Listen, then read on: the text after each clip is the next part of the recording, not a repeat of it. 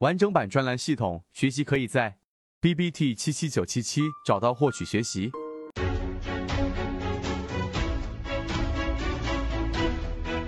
去讲一讲缠论当中的一个非常细微的 K 线图形。的一个关于 MACD 对于缠论里面背驰的一个辅助，去讲一讲缠论当中的其中第一个章节的一个对于缠论准确率最高的第一买点的补充，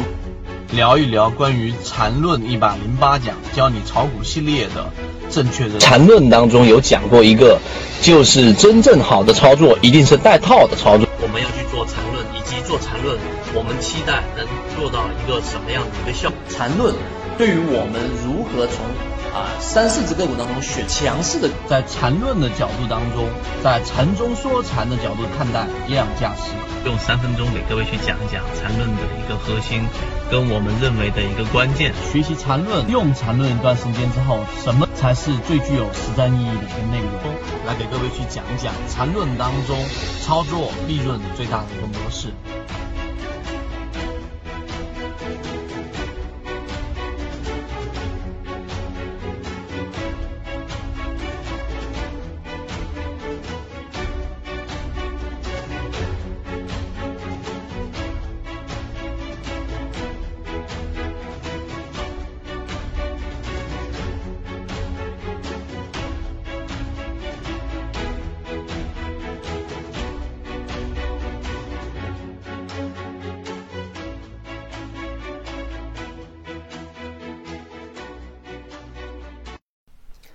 在我们交易过程当中啊，这个回调到底在什么位置去做介入，以及是否做介入，这个回调的判断找买点是一个很棘手的问题。今天是我们的核心船员的一个定制问题，就是在怎么判断一个标的在回调的过程当中的介入位置，或者说是是否介入啊，这个是我们今天的三分钟给大家去讲一讲。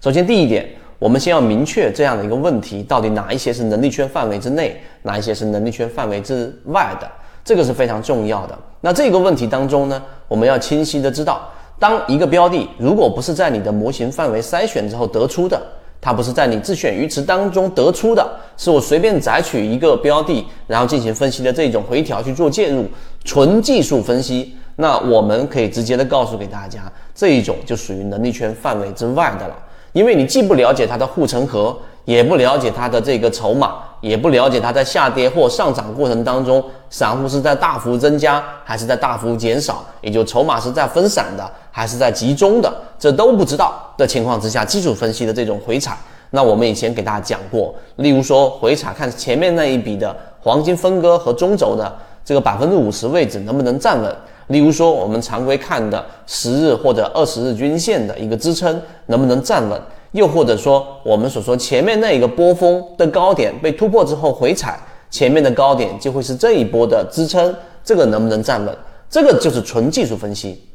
只能告诉给大家，这种确定性不高啊。就纯技术分析的情况之下。这一个点大家要明白，你就是仅仅是做技术分析的判断，如果站不稳，那么就不要参与。或者说什么去判断站稳呢？就是在这个区域上有没有发生次级别的背驰，这里面我们摁住不表。那这是第一种啊，我们要把能力圈跟能力圈呃内跟外要做一个区分。第二个，我们要把它细致的区分。那能力圈内的，刚才我上述说的这种模型过滤完成之后，那我们要判断哪一个标的的这种回调的在不同区域的确定性。第一种情况啊，我们第二点的第一种情况，就当一个标的出现了这一个第一类型买点，下跌盘整下跌，对吧？出现了一个背驰，出现了第一类型我们说的缠论买点。好，这个位置你做了一个底仓，没问题。但这个底仓之后，它往上一笔之后，然后呢往下一个回调。你也可以沿用刚才我上述的方法，技术分析来判断中轴黄金分割它能不能够回踩站稳，发生一个我们说小级别的背驰。但是在这个地方上，第一类型买点的确定性是最弱的，因为它极有可能会出现下跌盘整、下跌下继续下跌，继续沿着原趋势下行。所以这是第二点，我们要判断第一类型买点的这一个回调，它的确定性一般比较低。如果在实战过程当中，大家要做的事情，就是我们模型当中要去做的事情，就是只放底仓，不做重仓，这是第二点。第三点，空中加油。当一个标的已经不再是第一类型买点了，形成第二类型买点，或者是第三类型买点，就是连续性的暴涨之后出现一个盘整，甚至连回调都没有啊。我们分情况来说，如果出现回调，上述我说的中轴黄金分割前高，对吧？那这一种重要的均线支撑，这些都是很基础的。那这个可以去看，是作为是否参与的一个标准。那么另外一种是比较棘手的是，它出现了一个。小级别的中枢啊，它出现了一个盘整，我们把它称之为空中加油。这种情况，我到底是介入还是不介入呢？对吧？其实这个问题是进入到了一个啊，我们说的一个误区，好像你这个过程当中只有两个选项，只有 A 跟 B 啊，其实是有其他的选项的。那么今天我们给大家讲，实战当中我们其实是沿用第三种选项，哪一种选项呢？当它出现了一个，举个例子，出现了百分之二十的上涨。出现了一个可能在百分之八左右的一个这个盘整，既不上涨也不下跌。那么这种情况之下呢，我们有几种判断是否参与的一个这一种模型。简单说，第一个，当这个盘整过程当中，我们要看它有没有出现一个背驰。这个背驰是相比于前面那个中枢到底有没有发生一个背驰。如果没有，就这个盘整的力度还是 OK 的，时间比较短。然后呢，整个 MACD 柱体面积相比于前面的这个中枢，它也是面积这一个相持平，甚至更更大的。那好，这种情况之下，你可以继续的去做这个底仓，而不是去做加仓啊。这是第一个我们要做的事情。第二个，当它出现了突破，这个突破请请记住，不一定是向上突破。一旦出现突破，你就必须要在仓位上做出明确的调整。什么意思呢？就是你不要在它可上可下、可左可右的情况之下去做这样的一个布局。这个时候，它既然形成了一个小窄幅的这个中枢，那么在小级别上，例如说在三十分钟级别或者在十五分钟级别，它实际上形成了一个中枢。你用这个中枢去来做这个判断，如果它向上突破了中枢的上轨，那么在小级别的这一个回踩第三类型买点，这个时候你可以做一个补仓，也就是说它已经明确的得出向上突破了。那么这种明确是在小级别上可以抢到一个这个相对比较低的一个先机，你的成本不会特别高，至少不会去做这种追涨。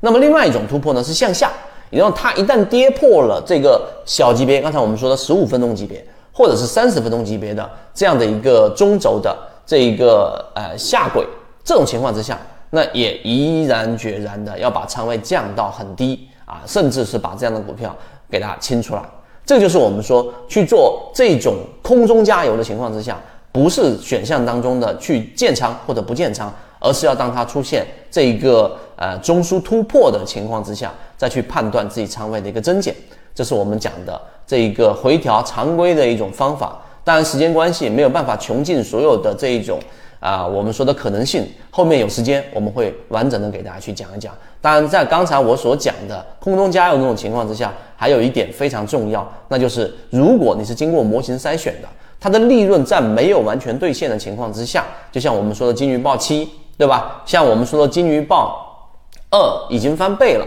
光伏的这个弗莱特已经翻倍了，那么像这种标的就已经叫做利润兑现了。那么这种回调都不要轻易参与，但是像金鱼报七这样的标的，它只是出现了一个可能百分之十或者百分之十五的上涨，但是它有很强的护城河，筹码又非常集中，散户又大幅割肉，那么这种标的的回踩，实际上你一定要保有一个底仓，在大盘环境没有问题的情况之下。这是做最后的一个补充，希望今天我们对于回调的一个这一个视频对你的操作有所帮助。那完整版视频或者完整内容后面我们会专门给大家去穷尽几乎所有的可能性，我们的应对策略，有兴趣可以找到管理员老师。好，今天讲这么多，和你一起终身进化。